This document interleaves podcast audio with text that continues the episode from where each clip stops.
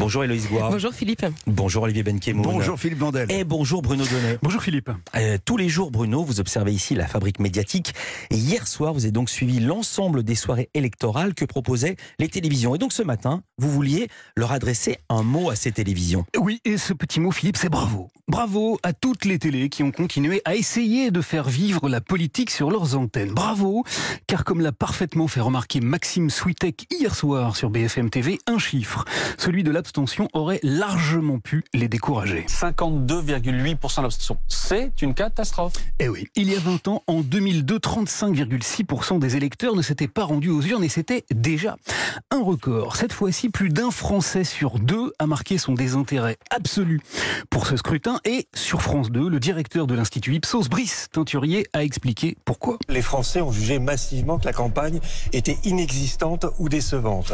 Les taux de désintérêt étaient historiques. Le taux de désintérêt est historiquement bas parce que les Français trouvent le niveau du débat politique pathétique. Bravo donc, dans ce contexte de rejet massif, aux grandes chaînes de télé et aux canaux Tout Info, de continuer à s'intéresser à un sujet que rejette désormais plus de la moitié des Français. Et puis bravo surtout aux journalistes qui, contre vents et marées, conservent un flegme à toute épreuve. Car si ceux qui votent, ou plutôt ceux qui ne votent plus, disent qu'ils trouvent la qualité des débats consternante, les représentants politiques, eux, continuent à faire comme avant comme toujours, quoi, comme si le fait qu'une majorité d'électeurs ne se déplace plus n'était pas un signal à prendre en considération. Hier soir, par exemple, Marine Le Pen a fait comme d'habitude, elle a livré une petite phrase, paraît qu'on appelle ça un élément de langage. J'invite les électeurs à ne pas choisir entre les destructeurs d'en haut et les destructeurs d'en bas.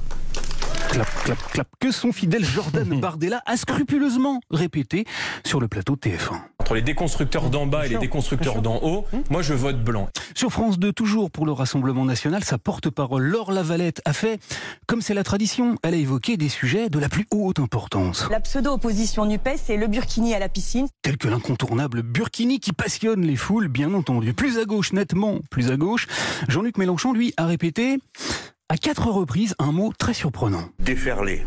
Déferler avec vos bulletins de vote. Déferler, comme si lorsque l'abstention tutoie les 53%, on pouvait tranquillement parler de déferlement. En déferlant en se mobilisant toutes et toutes. À droite, Christian Jacob, le président euh, républicain d'un parti qui a recueilli à peine plus de 11% des suffrages, a fait, comme toujours, lui aussi, il s'est félicité et il a même parlé d'un succès. Et on voit bien qu'on est en situation de jouer un rôle déterminant dans cette législature. Sans blague. Et puis, et puis sa camarade Rachida Dati, indéboulonnable passionnariat des soirées électorales télévisées, a fait, comme d'hab, de quoi? Du clash cacophonique. Vous, vous ferez mieux de baisser d'un ton parce qu'on verra au deuxième tour. Ken Claire Coudray et Gilles Boulot sur TF1 ont eu, comme toujours, le plus grand mal à maîtriser. Rachida Dati, s'il vous plaît. S'il vous plaît. S'il vous plaît. Clémentine Autain. Je, crois qu'elle a compris.